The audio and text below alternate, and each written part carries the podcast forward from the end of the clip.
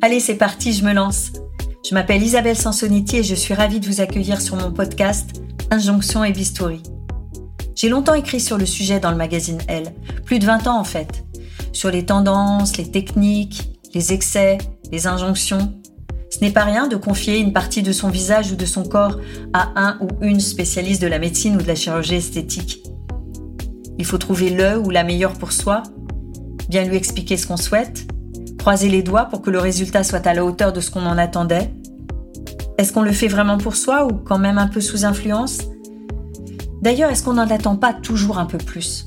Se réconcilier avec son apparence, bien sûr, mais aussi ce shot de confiance en soi qui va faire pétiller sa vie amoureuse ou professionnelle? Les questions ne manquent pas et c'est tant mieux, parce qu'il faut s'en poser un maximum avant d'y aller pour ne pas regretter ensuite d'avoir modifié son nez, ses paupières ou ses seins. Bien sûr, une opération esthétique est toujours plus radicale qu'une piqûre. Néanmoins, ce n'est jamais urgent.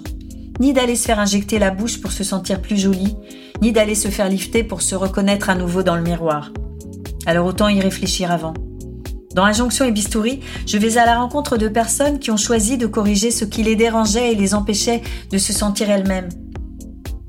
Cette décision a-t-elle été facile à prendre?